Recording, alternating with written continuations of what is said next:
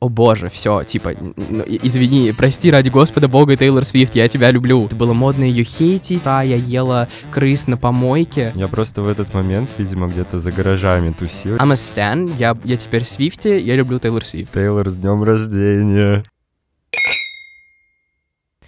Итак, друзья, всем привет, это новый выпуск подкаста «Чокнемся». Сегодня с вами снова я, Артем и Семен. Представляете, какой у нас сегодня твист, какая неожиданная, какое неожиданное начало этого выпуска. Это наш первый э, выпуск без женщин в этом подкасте. Это удивительно, я не думал, что это когда-нибудь произойдет. И, возможно, это больше никогда не произойдет, так что наслаждайтесь моментом. А собрались мы э, сегодня с моим коллегой Семеном по прекрасной теме. Этот выпуск я хотел записать, наверное, вот все два года, что мы выпускаем подкаст. И это, ребята, Тейлор Свифт. Я очень Ура. долго действительно пытался просто придумать какую какую-то интересную тему, чтобы, ну, что-то объяснить, что-то рассказать, но как будто бы вот, ну, не было подходящего момента, потому что у нее все выходили альбомы, бились рекорды, там был тур, то все пятое, десятое, все можно было назвать, конечно, инфоповодами, но как будто бы было недостаточно, чтобы вот писать об этом целый подкаст. Ну, потому что, ну, выпустила альбом, выпустила, что многие выпускают альбомы, вы поехала в тур, Бейонс тоже поехала в тур.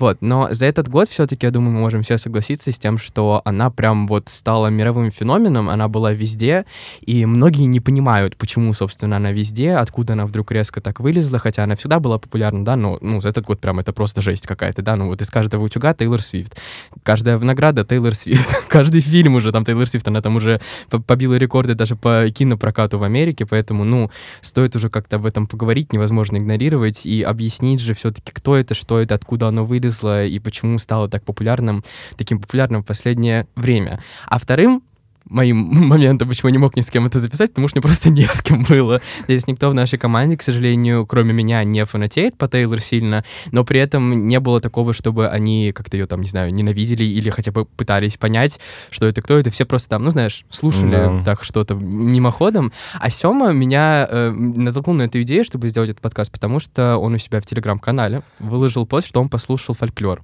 и что теперь хочет э, узнать побольше и все такое. И я думаю, ну все, вот оно, вот оно. Поэтому сегодня мы здесь. Все, это было очень долгое вступление, потому что I'm very excited. А, с чего начнем? Давай, у тебя... Я... Мы хотим сделать этот выпуск, да, в таком формате, вот как фанат, узнавайка. не фанат, да, узнавайка, такой интервью с человеком, который болен Тейлор Свифтизмом. А, поэтому давай, с чего, с чего ты хочешь начать? Что мне тебе рассказать сначала? Ну, слушай, я когда вообще, в принципе, послушал альбом «Фольклор», почему я задумался насчет того, чтобы вообще послушать его, потому что все-таки у меня была изначально неприязнь к этому альбому, uh-huh. когда он только-только вышел. И сейчас, конечно, да, как ты и сказал, у нас просто сплошной, э, скажем так, Тейлор Свифтизм в мире. Да. Это, это просто какой-то кошмар и ужас, и счастье, и всему тому подобное, потому что Тейлор из всех утюгов, это правда. И сегодня, наверное, хотелось бы, принципе, мне понять, что такое, кто такая и кто такая Тейлор и что за феномен Тейлор Свифт. Вот, и начать, наверное, хотелось бы все-таки с того, чтобы ты мне рассказал вообще, как ты узнал, кто такая Тейлор, какой Ой. первый трек ее послушал, вот, и мне просто интересно, вот как ты к этому пришел, как ты это заразился? Хорошо. Это вот это на самом деле вот очень точная формулировка, меня буквально заразила. Короче, история такая. А у меня толком, знаешь, вот не было до определенного момента какого, каких-то сильных отношений с Тейлор, даже наоборот, у меня была к ней неприязнь, которая, ну, будем честны, да, была у многих до 2019 типа, года, наверное. Вот до, вот когда была репутация Reputation, mm-hmm. и до этого момента было прям модно не любить Тейлор Свифт. Было модно yeah. ее хейтить, было модно говорить, что у нее там столько парней, она, не знаю, там шалава и все такое, что только... Короче, ну, очень много было про нее негативного, негативной информации в медиа, люди ее прям не любили, несмотря на то, что у нее уже на тот момент было достаточно много хитов. И, ну, к сожалению, так как мне сколько было в 2017 году, мне вот только-только 14 исполнялось, я был достаточно ведомый человек, ребенок, и поэтому, ну, вот какой нарратив двигали медиа, медиа, я его в целом-то и кушал спокойно. Ну, и тоже говорил, Тейлор Свифт змея, лохушка, не умеет петь, песни «Два прихлопа, ты притопа», «Шейк и так далее. Вот. Еще э, была же тема с тем, что у нее была вражда с Кэти Перри до 2019 года. Да, там о с чем только у нее вражды не было. ну, на самом, на самом деле, не так уж и много людей, с которыми у меня была вражда. Мы потом поговорим еще отдельно про какие-то скандальные моментики. Но вот Кэти Перри это была прям такая, ну, вот, знаешь, одна из самых, наверное, ярких feud э, вот нашего времени, да, каких-то вот скандальных таких отношений между селебрити. Потому что в целом у нас относительно вот между A плюс там листа селебрити, все спокойно, а вот между ними была какая-то сап, там кошка какая-то черная пробежала. И, а я был прям огромным фанатом Кэти Перри, на тот момент просто вот бешеным, типа I was obsessed. Я, я слушал просто ее альбомы, я ждал в семнадцатом году у нее тоже новый альбом получается, вышел как мы раз. Ждем, получается, ждем следующий подкаст Кэти Перри. Когда-нибудь, да, когда-нибудь она сейчас выберется из своего бесконечного флопа уже, к сожалению, потому что вот как раз-таки после 17 года у Кэти случился даунфол, а у Тейлор наоборот. Ну, в общем, я любил очень Кэти Перри, да. Ну, я думаю, что, опять же, многие, потому что она одна из главных звезд 2010-х годов. А, и я вот, ну, ну, очень она мне нравилась, просто до бесконечности. Плюс еще тогда, вот как раз-таки 17 год, она вы- выкатывала роллаут альбома «Witness», тоже он летом вышел 17 года, и там вышла песня «Chain to the Rhythm», которая была вот моей просто вот... Все еще моя любимая ее песня, наверное, считаю, что вот лучше она ничего не, не сделала больше. И, ну, соответственно, Кэти воюет с Тейлор, я тоже воюю с Тейлор. Считайте так, ну, это, знаете, такая аксиома, теорема. Вот, но случился 17 год, это вот просто, знаете, какой-то переломный момент в моей жизни, видимо, музыкальный, потому что в августе вышел «Look What You Made Me Do» Тейлор. И вот это был момент, когда я переобулся в воздухе, я клянусь. Я услышал эту песню вот ровно в день, когда она вышла, посмотрел клип такой... Нет, клип, по-моему, вышел чуть попозже или нет. Ну, короче, в общем, важно. Я услышал первым делом песню, посмотрел, по-моему, лирик-видео, да, с текстом. И я такой, о боже, все, типа, ну, извини, прости ради Господа Бога, Тейлор Свифт, я тебя люблю. Здесь это буквально вот в секунду произошло, мне просто настолько понравилась песня, концептуально, как она все это подала. Ну, вообще, в целом, Look What You Made считается одним из самых а, успешных камбэков в истории, потому что он дебютировал, она там дебютировала, короче, знаешь, как в Билборде, это самый главный чарт американский, а, песня успела дебютировать а, за счет одного дня. То есть обычно песня дебютирует спустя неделю, а она, этот, ну, короче, настолько много людей ее послушала и посмотрела за первые там учетные часы, первый учетный день, что она, если правильно помню, смогла дебютировать там типа где-то на 99-х местах, э, в пер... ну вот за, за первый же день. И потом спустя неделю она там вот с этих 90-х мест куда-то прыгнула на самое первое. И это был тоже там один из самых э, мощных вот их, и скачков э, с нижних мест на передние. И поинтов там у них вот этих вот очков, которые были внутри чарта, было супер много. И видео побило рекорд по количеству просмотров за сутки. Боже, ну слушай, Look What You Made Me Do, Ну, извиняюсь это- за свой английский, но этот клип, который поразил даже меня, в особенности, я тоже хотел бы о нем чуть попозже поговорить, да. потому что он довольно такой интересный по Это, наполненности. это, это великолепный клип, я все еще считаю, то, что это, возможно, лучшая ее видеоработа. Ну, одна из лучших точно. Он же он супер дорогой, там очень крутой концепт, продакшн. И это, ну, это правда было великолепно с, это- с ее стороны. И у этого альбома там у него огромная предыстория. Я потом буду рассказывать про альбомы отдельно и углублюсь. Ну, в общем, да, это был вот такой момент, когда я переосмыслил всю свою жизнь и все свои музыкальные позиции и отказался от хейта Тейлор Свифт и понял то, что она на самом-то деле очень интересная и крутая артистка, и вот просто ждал релиза этого альбома. Я, по-моему, даже не слушал... э, Ну, ты знаешь, обычно бывает такое, типа, ты что-то послушал, тебе понравилось, и ты пошел углубляться там в дискографию артиста, слушать его Мгм. предыдущие альбомы, песни. У меня такого не было. Я просто слушал на репите вот эту вот одну песню, э, и она там потом выпускала еще э, пару песен, ну, как сингловые, да, то есть она там выпустила такой в меду, потом следующая была, по-моему, Ready for It, что-то Gorgeous и э, Cold Which One, четыре, по-моему, песни вышло до Мгм. альбома, если я правильно помню. И я просто вот слушал, знаешь, вот вышел Лук, я слушал Лук на репите, потом вышел Ready for It, я слушал вот их две на репите, потом вышел Gorgeous, и я добавлял просто такой, типа, 3-4 песни до альбома, потом вышел альбом, и все. И вот этот альбом, он был долгое время моим самым любимым. Вот это был момент, когда я прям такой, все, I'm a stan, я, я теперь Свифти, я люблю Тейлор Свифт.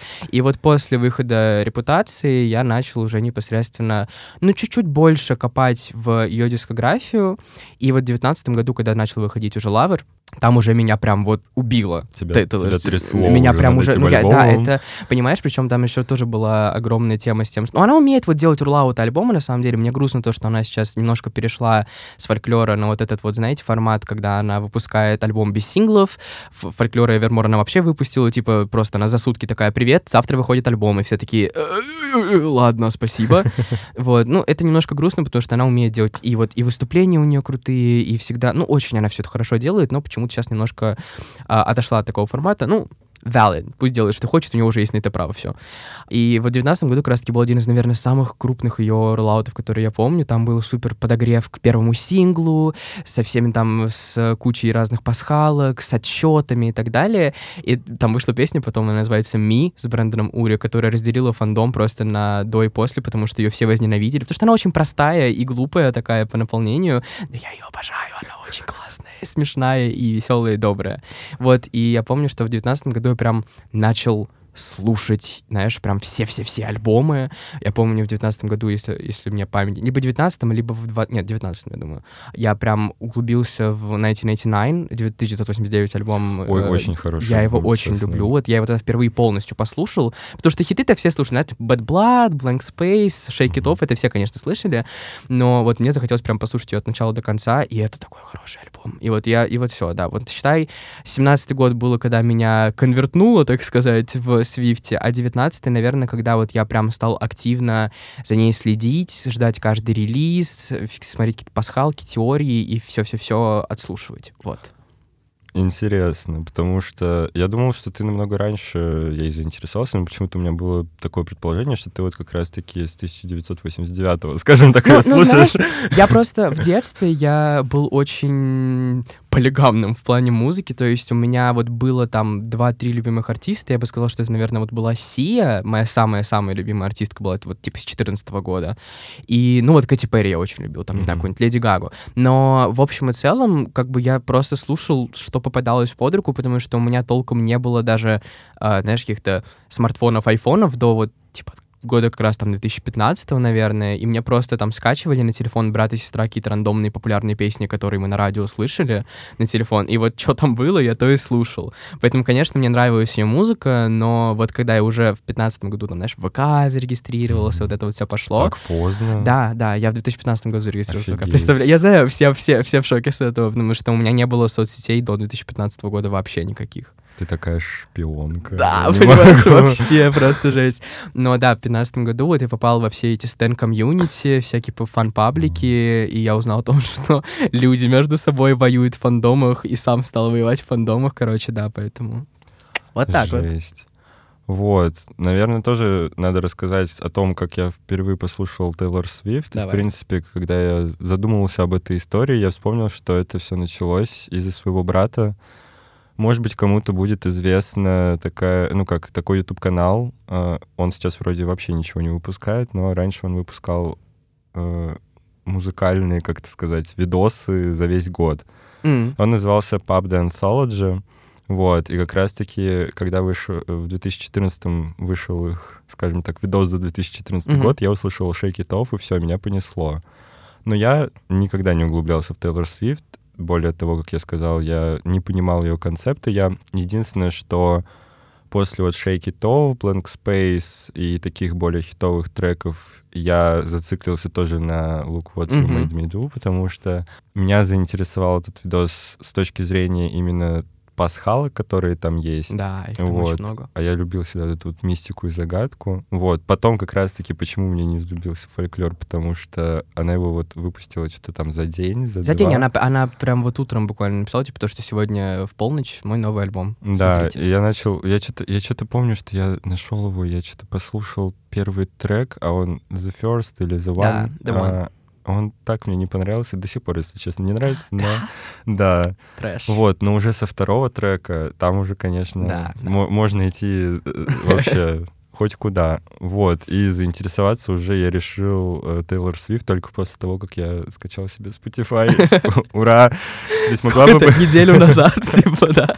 Это да, это буквально неделю назад, поэтому... Потому что, во-первых, что меня э, это удивляет, в Spotify у нее у единственной вместо вот этого бегунка звездочка. Да, ей сейчас сделали как раз вот таки по, после Spotify рэп, так она стала типа самой прослушиваемой артисткой и артистом тоже за год. Они сделали ей такую кастомную штучку, что у нее вот этот вот бегунок песни, который идет, ну, типа, да, по хронометражу песни, он э, кастомный, кастомный под каждый альбом. То есть там у каждого альбома у нее есть свой цвет, и у каждого альбома, это, соответственно, там у Лавера розовая, у Спикнау фиолетовая, у Миднайт синенькая, у Фольклора серая, у Эвермора коричневая и так далее. А я не замечал, надо будет посмотреть. Посмотри, посмотри, это, это, это все так.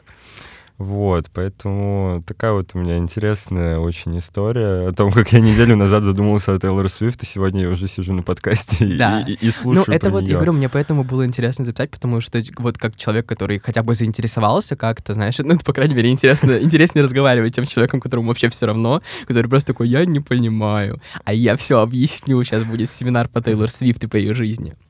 Ура! Вот, и давай, наверное, попробуем понять э, ее вообще э, альбомы. Рассказать мне сможешь о чем-то таком, типа, там, не знаю, вкратце, скажем так, о чем каждый альбом, потому что там же есть да. какая-то история у нее. Да, она на самом деле очень хороший сторителлер. Это то, за что, например, ее люблю конкретно я, и во многом то, почему ее долгое время так не и все еще на самом деле не понимают в России, потому что все-таки у нас английский язык знают далеко не все, угу. и далеко не все просто ну понимают, насколько она хороший сонграйтер, как хорошо она пишет песни, потому что ее шарм на самом деле, вот многие спрашивают, типа, что, почему, зачем, как, ее шарм на самом деле, для меня, по крайней мере, говорю стихами уже, все. А Тейлор Свифтился сам. Короче, прикол в том, что она очень хорошо пишет песни. Она считается буквально одним из главных сонграйтеров нашего десятилетия, и, ну вот и нынешнего, который 20 и прошлые десятые. Ее, ну, она гениальный сонграйтер, правда. И вот для того, чтобы понять, э, если вы никогда не понимали, то чтобы это понять, стоит как раз-таки послушать фольклор и да. Эвермор. Вот, можно я быстренько скажу, потому что именно из-за того, что мне подружка моя сказала, что послушай, пожалуйста, песню The Last Great American Dynasty mm-hmm, да. а, с переводом, потому что, ну, я не особо сильный в английском. Я послушал, честно, на моменте кульминации я заплакал, потому что это настолько вау, это, ну, вот именно на самом деле здесь я просто безумно соглашусь с Артемом, что у нее именно нужно смотреть и понимать перевод песен, а не всегда сами песни являются да. прям супер вау. Ну, потому что, знаешь, э, многие вот просто судят, допустим, по тому же 1999, э, который она как раз-таки рекламировала всегда как свой самый первый поп-альбом, потому что до, до этого она делала кантри-музыку. И, ну, там, конечно же, лирика, она не супер гениальная, хотя, на самом деле, и там есть очень хорошие строчки, очень хорошие панчлайны, так сказать. Но, конечно, когда ты слушаешь песню, и там, типа, 90% времени это I shake it off, I shake it off, о-о, конечно, ты сидишь и думаешь, ну, что-то тут, конечно, блин, не так. Но вот когда ты углубляешься даже в те же самые первые там три альбома и вот фольклор Вермор, ты понимаешь, что лирика это очень важно, и она умеет делать и то, и другое. То есть у нее в ее да, портфеле, в ее арсенале, каталоге есть, по сути, музыка на любой вкус. То есть ты, ты любишь альтернативу, вот тебе два альтернативных альбома просто подчистую. Ты любишь чистую попсу, на эти к тебе вообще вот просто в лапки кладет и, и сиди радуйся. Любишь кантри, вот первые два альбома это чистейший кантри, прям такой вот, который даже мне причем, кстати, понравился. А, любишь там больше какой-то, знаешь, там поп-рок, панк-рок, тоже кантри-рок, Now, великолепно. Ну, короче, у нее, ты, вот что, что вам нравится, вот у нее можно найти чисто в теории.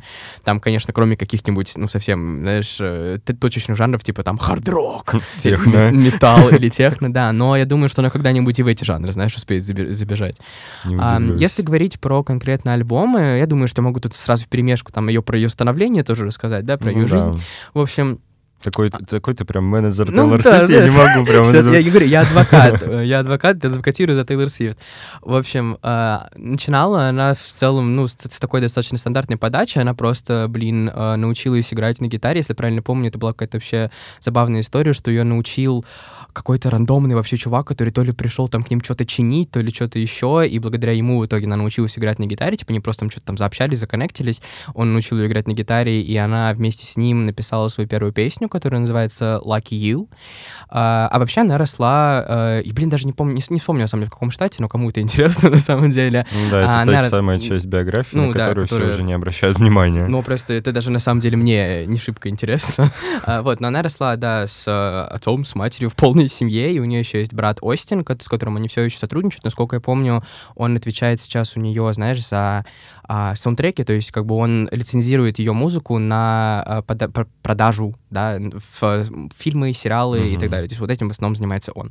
Вот. э, Родилась она 13 декабря. Это, кстати, еще одна э, тема, по которой я в итоге решил, что стоит записать этот выпуск сейчас, потому что подкаст выйдет 11 декабря, ну, а 13 день рождения. Почему бы нет? Так что... Надеюсь, Тейлор послушает Да. наш подкаст. Мы ее поздравим обязательно С с днем рождения, Тейлор. I love you, girl. Вот. э, Ну, в общем, мать у нее была так, просто домохозяйка, хотя до этого она работала там тоже каким-то там, э, по-моему, то ли в маркетинге где-то там она, короче, была. А отец у нее был, вот я не знаю, как это слово называется на русском, но он был стокброкером. Это, в общем, что-то связанное с чем-то, с какими-то большими деньгами. Ну, в общем, на бирже он работал, короче, с чем-то Мгм. связанным с биржей. Я не буду углубляться в термины, потому что сам толком не понимаю, что это. Ну, в общем, у него были деньги, он был такой влиятельный большой дядька. Поэтому многие говорят то, что он ей все проплатил, все купил, и вообще ничего ей делать не надо было. Она просто, это продукт, как называется в стан-культуре, это industry plant, типа, это как называется, господи, растение индустрии, что типа ее Мгм. взрастили искусственно и просто припихнули. Но это не так. Он действительно богатый, на это никогда не отрицала, она никогда не пыталась, знаешь, вот косплеить, э, типа, poor people, что, блин, я вообще сама поднялась с бедной семьи, у меня ничего не было, ни гроша, я ела крыс на помойке, но смогла пробиться. Она никогда этого не делала, она всегда признавала, что она привилегированная достаточно, никогда не открещ... ну, то есть не открещивалась от своего отца, что он богатый. Слушай, а меня это, наоборот, удивляет, потому что, честно, ну, вот я, не вдаваясь в подробности ее биографии, для меня кантри, музыка и, в принципе, кантри, с чего вот Тейлор начала, это такая немножечко, как будто бы затрагивает вот эту вот, ну, не то что бедность, но как Ну да, я понимаю. Ну, простоту. это просто понимаешь, потому что исконно американский жанр, Ну который да. вообще нам не очень понятен на самом деле. Это причина, по которой я, например, его не слушаю. И он действительно обычно вот это про то, что там простая девчонка, простой мужик, который Мгм. работает и бьется там за жизнь.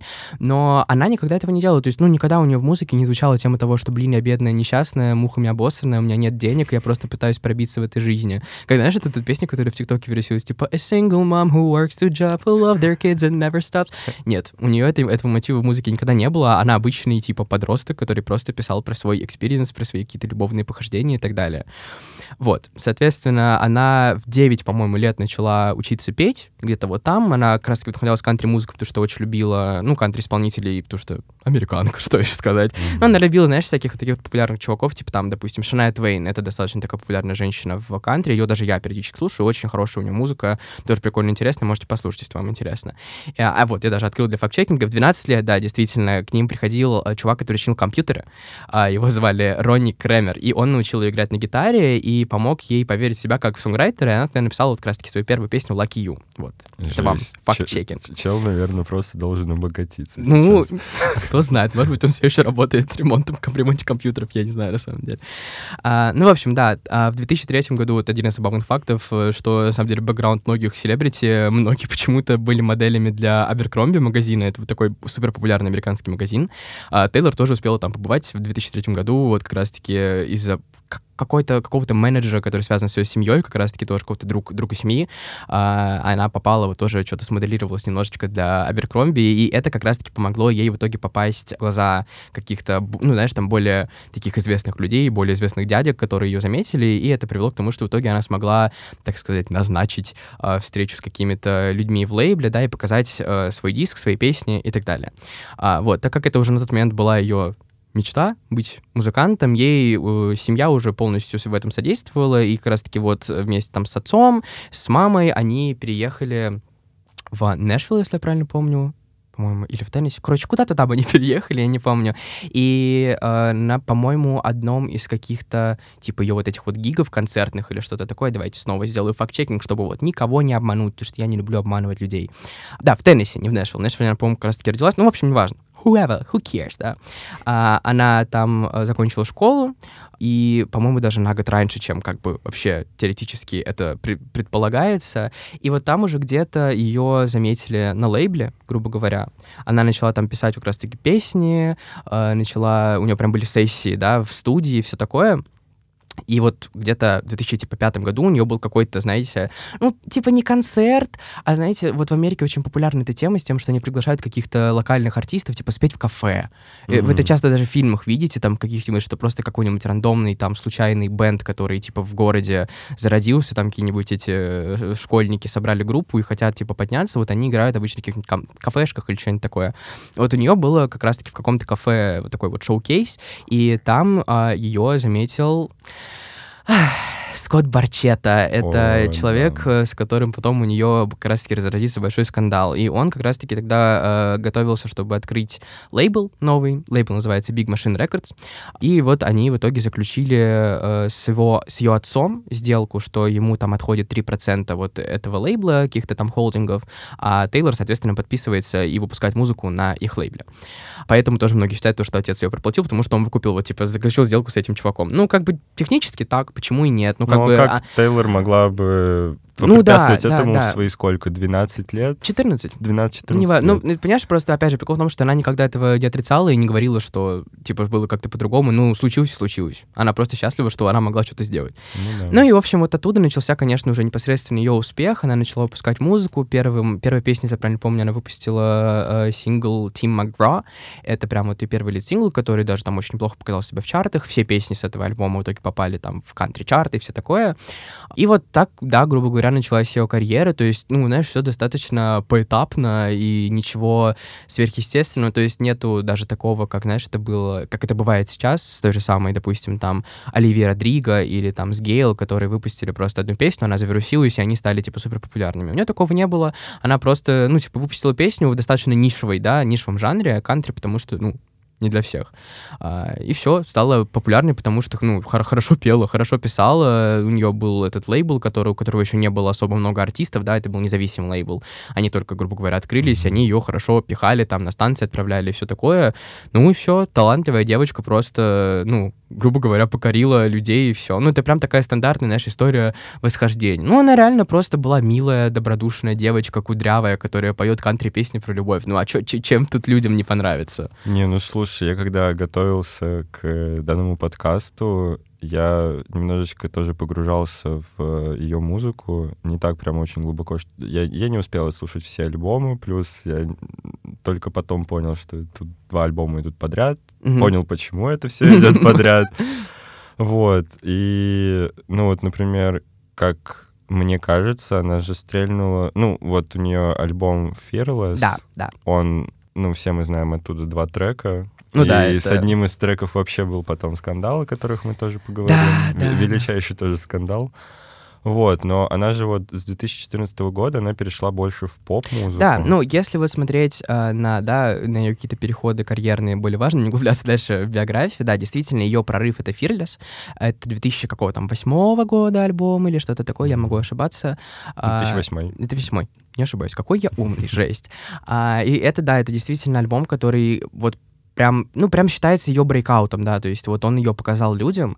Этот альбом, с этим альбомом она впервые победила на Грэмми в категории альбом года, и она стала самой молодой артисткой, ну, женщиной, которая взяла альбом года, и было тогда 20 лет, если я правильно помню, уже на момент Грэмми.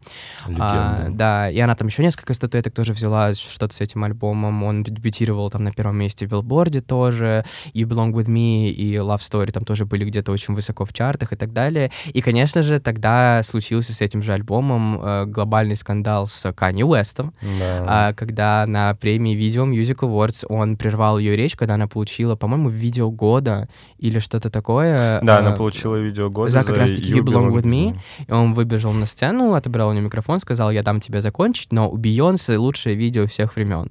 Вот, это прям был типа, ну, это скажите, это мудацкий поступок, но это просто идиотизм. Я не знаю, как люди вообще могут его защищать, потому что это, вот что ты думаешь? Слушай, я считаю, что это ужасно. Нет, это правда, это ужасно, потому что Тейлор, она... Ну, Тейлор сама, если смотреть по видео, можно увидеть, что она очень удивлена, потому что Да. ее конкурентки были на тот момент прям, ну, типа, Бьонсе с вот этим вот ее Да, Single Ladies там. а, треком, который, я не знаю, был Ну, везде. величайшим. буквально. Леди Один из, Гага, да. если я не ошибаюсь. Ну, что-то да, я Вот, уже не помню, кто там был да. в 2008 И то есть Тейлор и так там, бедная, трясется Да. на этой сцене, переживает, потому что получила такую награду на MTV, когда MTV было, я не знаю, просто э, бумом всего. Мгм. И тут выбегает Канни Уэст и такой, типа, Сори, но нет. да, я не дам тебе лучше, да. договорить. Вот, но опять же, опять же, я слышал такие теории, то, что это тоже проплаченный скандал. Это вот прямо, знаешь, такие прям жесткие теории. Ну, это прям теории заговора. заговора, знаешь. Ну, Да. как бы, конечно, в индустрии может быть все, и мы никогда не узнаем а, точно, что произошло, Мгм.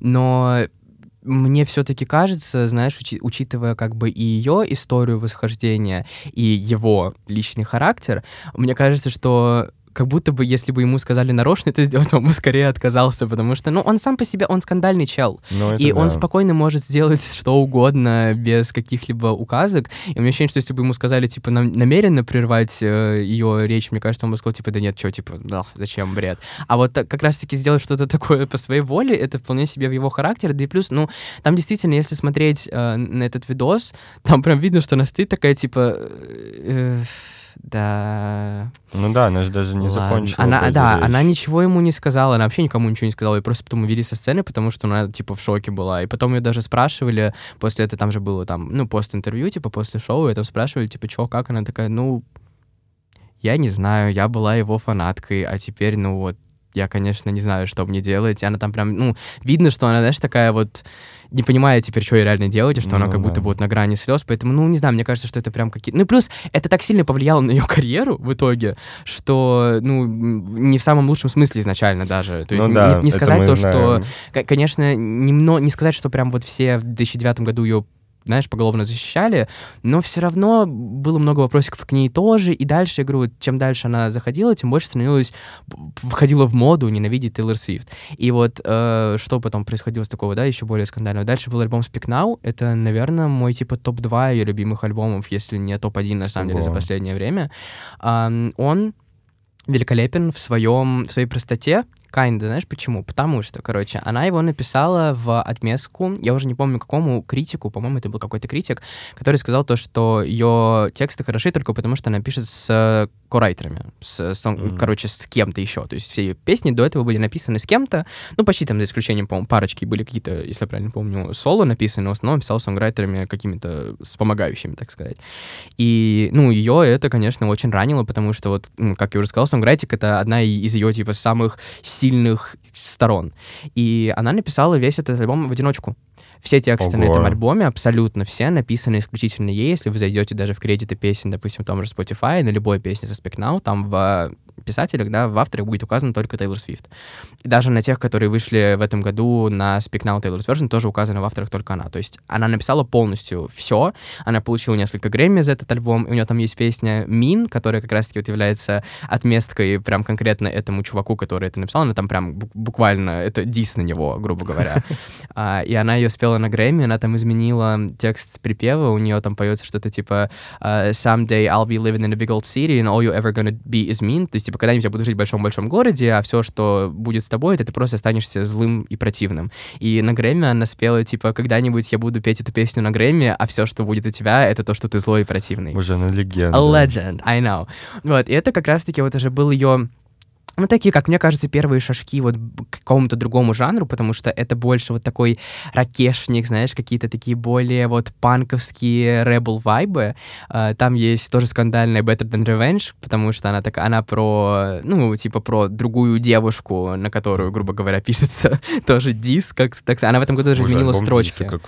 Ну, она, это действительно, это очень злой такой рэбл альбом, потому что это уже был момент, знаешь, когда она глубоко попала в индустрию после прорыва, и она многое поняла зла, что это, ну, действительно злой мир, что люди злые, что не все к ним будут относиться хорошо, и, ну, ей было вот как раз-таки там около 19, 19 лет, когда она его начинала писать, а, ну, само собой, наш 19-летний подросток, я, мне сейчас 19 лет, я готов был бы написать такой альбом, если бы я, я был в той же ситуации, в которой она. У меня тоже там, знаешь, есть очень много злых мыслей, и всегда это хочется во что-то выплеснуть, она это выплескивала всегда в творчество и в песни, и это великолепно. Это действительно просто очень мощный альбом с разных точек зрения. Там есть, кстати, песня, посвященная Канье Уэсту, она называется «Innocent», э, невиновный причем. И она такая достаточно тоже, знаешь, рефлексирующая на эту тему, очень интересная, с точки зрения того, как она восприняла этот скандал и насколько сильно она не хотела э, переходить никому дорогу.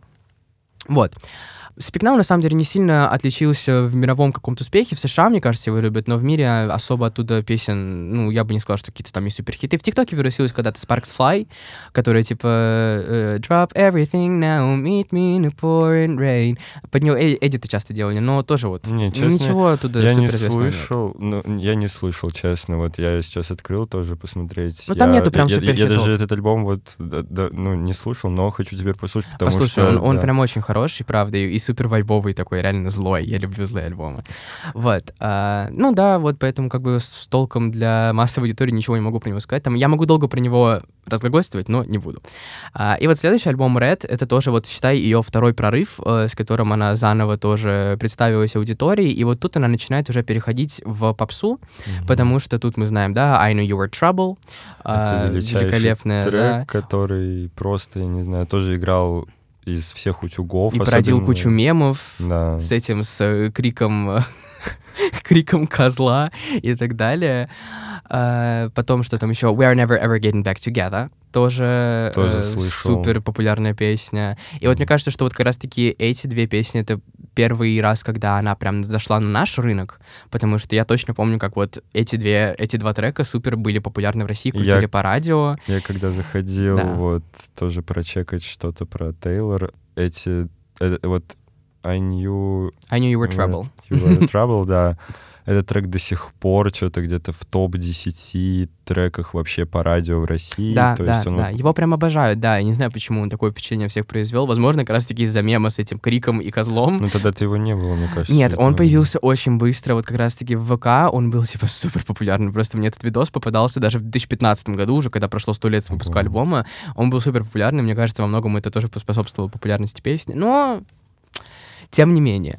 Да, и Ред э, снова ее возвел на такой новый уровень, да, какой-то популярности. Опять же, при- она там и на Грэмми тоже с ним была номинирована. Но он, кстати, по-моему, если правильно помню, не получил в итоге ни одной награды, что ужасно и несправедливо, я считаю.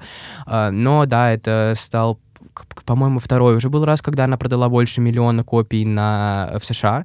Э, Если я правильно помню, вот у Now был первый раз, там был миллион просто ровно, что-то плюс-минус. У Реда там типа миллион сто, что-то такое. И вот дальше, конечно же, был уже просто Ну, глобальный и великий 1999, который вот как раз-таки, как Евжан сказал, она его первый раз промоутерла, промоутерла, а, промоутила как э, первый поп-альбом. Ее первый официально задокументированный поп-альбом. Ну и так и было.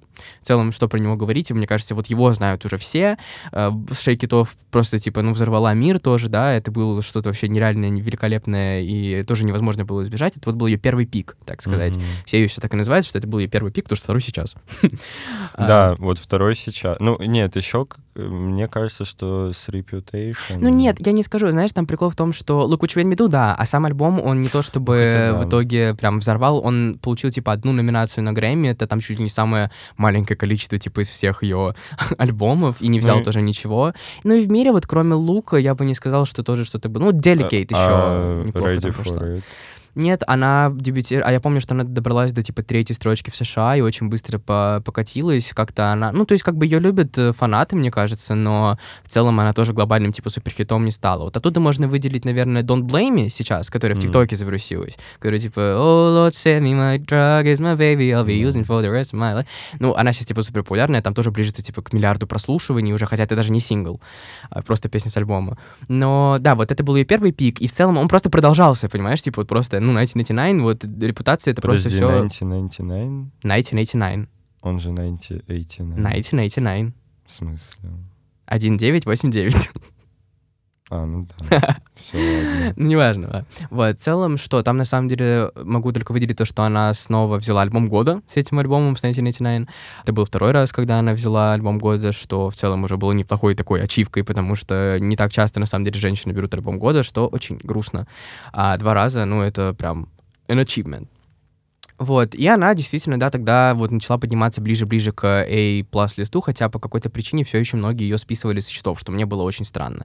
И вот, ну дальше репутация, мы про нее уже поговорили, а, но между этим был как раз-таки тоже громкий скандал, А, потому что тогда вышла песня Kanye West Famous, Да. и был скандал с тем, что там есть строчка про Тейлор, что-то типа, что я и Тейлор все еще можем переспать. Почему? Потому что я сделал эту суку популярной. Да. И скандал был в том, что он звонил ей заранее. При том, что э, вообще этот э, скандал именно со звонком слила Ким Кардашьян. Да, все так. Он ей, правда, звонил и спрашивал, мол, типа, там, что будет упоминаться ее имя в песне, говорил, и что она согласилась, было показано в этом звонке, и что она была рада, то, что, типа, этот скандал, как, ну, типа, что их предыдущая ссора, так сказать, закончится, что они в хороших отношениях. Но в итоге фишка была в том, что он не сказал ей, какая там конкретно будет строчка, и она не слышала э, в итоге, что он скажет, не слышала, что он назовет ее сукой, и этот телефонный звонок, он был немножко смонтирован, по-моему, если я правильно помню, и выложен не полностью изначально. И в итоге что-то пару лет назад, то ли в прошлом, то ли позапрошлом году слился полный звонок, где было как раз-таки видно то, что на самом деле ничего она не знала толком. И из-за этого там прям снова вот против нее повернулся весь мир. Просто ее возненавидели огромное количество людей. Ее как фанаты Канье просто против нее восстали. И там прям есть видосы на его концертах, вот этих вот огромных аренах, где люди скандируют «Fuck Тейлор Свифт» и так далее. Жесть. Это просто, это было невероятно. И она тогда на год исчезла вообще. Ее год не видел никто. А- Она типа, и не- не- она не появлялась ни на улице, ни на каких ивентах, нигде. Ее просто физически никто не видел год. Она скрывалась. Честно, я честно, я не знал до сегодняшнего дня, что Тейлор Свифт когда, когда-либо отменяли настолько, ну Да. вот ее, ну то, что ее отменяли в это время. Да, ее прям Я э, не знал хэштеги этого. Taylor Swift is over party, cancel Taylor были типа в топах Твиттера тогда просто постоянно. Я просто в этот момент, видимо, где-то за гаражами тусил, не знаю. и- Ну, ну, знаешь, потому что правильно. Вот, потому что я, я не думал, что... Я слышал об этом скандале в то время, но я как-то... Ну, мне сколько было? 13-14, дай бог, лет.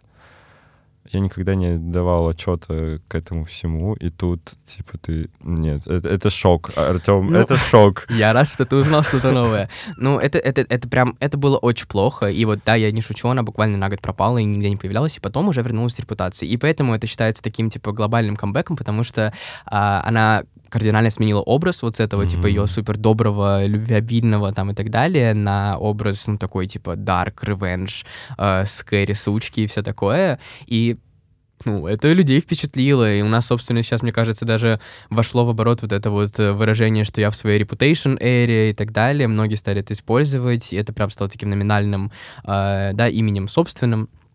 Which is really interesting. Ну, короче, вот репутация, мне кажется, это эра, которая многих вернула а, к Тейлор, да, и вернула веру в нее, так сказать, Да. и вер- обратила их фанатами, как было, например, у меня. Вот. Ну, и вот дальше, вот с этого момента где-то начинается прям ее восхождение ко второму пику. А, там она боялась, то, что, знаешь, с этого момента все пойдет, наоборот, даунхилл, что она скатится. Ну, то, что это в целом нормальная такая ситуация. Она же говорила в интервью, что э, индустрия не терпит успеха женщин старше 30, и что обычно как раз-таки женские артисты стараются, вот, знаешь, максимум выжить из момента, когда они а, молодые. Потому что Погоди, а сколько ей лет? ей сейчас, ну, считай, она родилась в 1989 году, А, поэтому альбом так называется. Сейчас ей... ей будет 33? Да, да. Офигеть, я Нет, ей сейчас 33, сейчас будет 34. Должно быть, или нет? Нет. Или 32. Все, рубрика Я запутался. математика Да, подождите, мы не умеем считать. Да, У нее 33 13 будет. декабря 1989 года. Сейчас ей... Нет, все правильно, сейчас 2023 год, ей будет 34. М, Потому что 89, 23. Не путай меня. Ей, ей в, ей в том году исполнилось 33, потому что был 2022. А сейчас 2023, Точно, ей исполняется господи. 34, все, не путай меня. Да, Ужас. ей э, 34, и вот она вот перед выходом Лавера в 2019 году как раз говорила то, что она выпустит вот свой следующий альбом Lover до 30 лет, потому что вот хочет, считает, что это ее последний момент, когда она может ухватиться за успех. По Little does she know. Little does she know. Потому что э, Lover как раз считается чуть ли ее не самым, одним из самых провальных альбомов ее, а, потому что он, опять же, он там не сильно глубоко много распродался, когда вышел. Тоже не слышал И, его особо. ну, особо, в да. И он в итоге завирусился. Сейчас Cruel Summer везде играет, тоже там в, там, в ТикТоке, в Билборде. э, там bridge это очень популярный. Там Me-hee-hee тоже с Брендоном Юри многие При знают. том, что Lover. Cruel Summer вообще в Spotify у нее самая первая Да, популярность. сейчас она сейчас Я- самая популярная. Я, я, я не слышал Это, этого. это удивительно, на самом деле, что она в этом году, она прям, да, она, она везде, в Америке особенно везде, но в целом у меня в ТикТоках просто было ее куча. Ну, в общем, сейчас все возвращаются постепенно к этому альбому, что меня радует, потому что я его очень люблю. Ну вот и считай, что новый виток славы, который к ней пришел и который есть сейчас, это фольклор. А потому что именно фольклор э, вывел ее в статус э, титана по продажам, статус титана по стримингу, статус титана в целом в индустрии. Потому что до фольклора она не то чтобы была супер на стриминге, а не то чтобы была прям какой-то супер известный. Ну, то есть она продавалась хорошо чистыми продажами, но стриминг была не супер ее сильная часть карьеры, что удивительно, но это так. Она вообще враждовала со стриминговым сервисом, то есть у нее была история с тем, что она убирала каталог со Spotify в 2014 году, как раз-таки, когда выходил 1999, и это была, была ее забастовка, чем она, кстати, очень сильно помогла индустрии, потому что она бастовала против маленьких выплат артистам, потому что Apple, например, не платили своим артистам за, вот, знаешь, помнишь, что этот вот период Apple музыки, три месяца бесплатный, Мгм. они не платили артистам за это время. То есть ты слушаешь бесплатно, и они не получали с этого никаких денег. Какие А, гады. а у Spotify просто были очень маленькие выплаты, типа какие-то прям копеечные. Они все еще копеечные, но она на что-то, ну, вот она сильно повлияла, потому что она убрала каталог свой, а она была тогда на пике популярности. И это намного повлияло. Она вернула вот как раз-таки в 2017 году его, и с тех пор они со Spotify очень хорошо дружат. И вот в 2020 году, когда вышел фольклор, это было, знаешь, просто очень хорошее время, потому что пандемия, и все боялись выпускать музыку. Мгм. Всем было странно, потому что никто не понимал, а как промоутить? В тур нельзя, на выступление нельзя, а что делать? Дома сидеть и сторис записывать? А она не побоялась, она просто взяла и выпустила альбом, без сингла, без всего, просто такая, ну, вот смотрите, вот обложка, вот трек-лист, выходит завтра. Вам нравится? Я старалась. И все, она его выпустила, он побил в первый день рекорд по количеству прослушиваний за сутки для женского альбома на Spotify. Более 70 миллионов тогда его послушали за сутки. А, все песни там оккупировали чарты Spotify, они все в итоге дебютировали в билборде. Кардиган дебютировал на первом месте. Продажи были просто супер высокие. Э, плю- Плюс у билборда сменились правила. Ты знаешь, вот там многие продавали миллионы, миллионы, миллионов, а они убрали там какие-то моментики, что-то поменяли в своих правилах, и в итоге все стали продавать все меньше и меньше.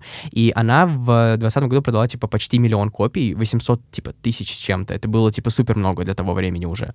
Ого. Вот. э, И спустя полгода вышел Evermore. Это буквально альбомы сестры, они по звуку очень похожи, но при этом достаточно разные, просто великолепные, и там главный текст. И вот Мгм. тут я давайте вам объясню, почему сейчас она стала таким феноменом. Потому что для меня это супер понятно, и мне скорее непонятно, почему люди не понимают. Вот я так поставлю Давай, этот вопрос. да- да- давай поговорим. Смотрите, на самом деле тут все, в моем понимании, скатывается к бизнесу во многом. И к тому, что как бы вы ее не любили, если вы ее не любите, очень сложно не признать того, что она очень хорошая бизнес-вумен. И она очень четко выстраивает свои маркетинговые кампании, э, рекламные кампании, все, все, все, она очень четко продумывает. У нее очень много пасхалок всегда, она все выдумывает, типа, знаешь, на три шага вперед. Поэтому ее фандом, кстати, тоже в этом плане конченый, потому что мы очень любим разгадывать ее пасхалки, мы, знаешь, там постоянно складываем цифры, чтобы, потому что ее любимое число 13, например, потому что день рождения 13, и в целом это ее любимая цифра, А, и сейчас там мы складываем, типа, знаешь, даты, чтобы числа, типа, знаешь, там два... А сейчас же должен выйти... Она объявила или нет? Что, тур выйдет или что? Нет, она должна была вроде объявить, насколько мне известно, конечно, могу обманывать, но альбом еще один, Deluxe Нет, Внутри. все думали, опять же, все строили Они вот теории, все ждут Все строили ждут. теорию, что выйдет репутация, как раз-таки Taylor's Version перезапись, но нет. Блин, я не успел, конечно, рассказать про самый главный скандал, сейчас расскажу. Ну, в общем, э, почему я считаю, что вот все связано на бизнесе, потому что она выпустила фольклор, а, поняла то, что люди наконец-то ее заметили на стриминге, и она просто поймала момент. И с супер правильным вопросом, да, э, в вопросе как бы принятие решений было сделать так, чтобы выпустить следующий альбом с по похожим звуком через полгода. То есть это очень маленький срок.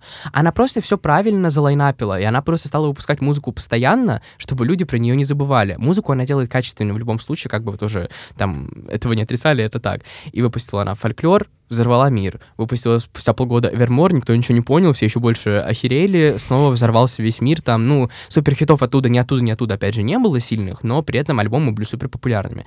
И все, а дальше пошли перезаписи, и вот в 21 году вышел, а, соответственно, Midnight. Стоп, нет, в 22-м. 22 22-м, извините, перепутал. Я... Концепт времени — это не моя тема.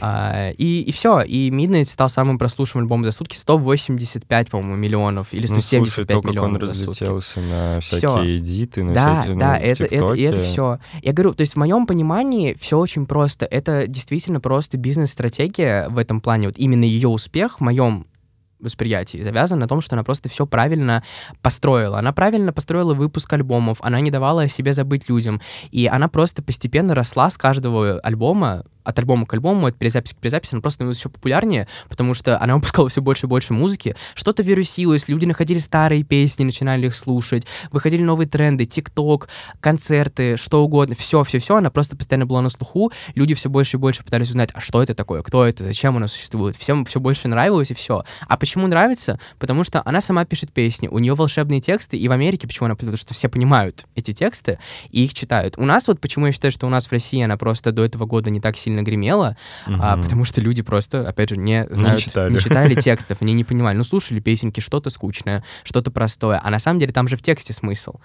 И все, конечно, возможно, для кого-то это будет, знаешь, очень спорный аргумент, но действительно я считаю, что просто а, она действительно талантливая и искренняя, и хорошие тексты, плюс правильная бизнес-стратегия привело ее туда, куда она есть. Ну, слушай, поинтересовавшись немножко ее биографией, немножко ее историей, она же еще, скажем так, вот, она мега отличница еще такая вот в- Да, в, она- текстах. Она гудит э, ушус в- буквально. В, музыке, вот. И она вот, она просто делает, делает, делает, делает и все время растет. Да. То есть ее не сломили никакие скандалы, это очень радует, потому что, ну, честно, после такого, мне кажется, многие бы могли уже и закончить свою ну да, карьеру. да. А она такая, типа, прям молодец. Вот напоследок все-таки я хочу, конечно, упомянуть главный, один из самых главных скандалов, по которому она сейчас и строит бизнес, это то, что Big Machine Records, с которым Мгм. она, да, существовала своего первого альбома, у нее был контракт на 6 альбомов, если я правильно помню. И когда контракт закончился, она решила перейти на другой лейбл, но не смогла этого сделать адекватно, то есть она ушла от э, Big Machine, на котором у них были права на эти альбомы, на первые шесть альбомов, то есть она не владела правами на них. И Соответственно, она начала выпускать вот Славера, э, да, на лейбле Republic Records. И Славера, вот все альбомы, которые она выпускает, это полностью ее, то есть она владеет записями, текстами, всем-всем-всем, обложками, видео и так далее. Но она не смогла выкупить права на первые шесть своих альбомов. То есть права Они там не остались у смогли них. договориться. Они не вроде смогли бы. договориться, потому что когда она попросила выкупить права на эти альбомы, они ей сказали, «А, мы можем, можешь подписать новый контракт, и ты получаешь права на один альбом за один новый альбом. То есть ты пишешь новый Да. альбом, выпускаешь, получаешь права на один старый. И так эта машина будет действовать до бесконечности, потому что она перезапишет первые шесть альбомов, выпустит шесть новых, и также нужно будет писать шесть новых альбомов, Ну чтобы да. выкупить эти шесть новых альбомов. Она отказалась, и в итоге Скотт Барчета, про которого я упомянул уже, он продал а, за 330 миллионов долларов весь Big Machine Records, весь каталог, а, Скутеру Брауну, которого Тейлор очень не любил, и они про это говорили, и Скотт Барчетта Да. это знал. И все, и его, и ее каталог, ее песни стали принадлежать ему. И так как по закону она может перезаписать эти песни, то есть, ну, сделать те же самые песни, там, с другой аранжировкой, со своим взрослым голосом, и выпустить их заново в новой оболочке, она так и сделала.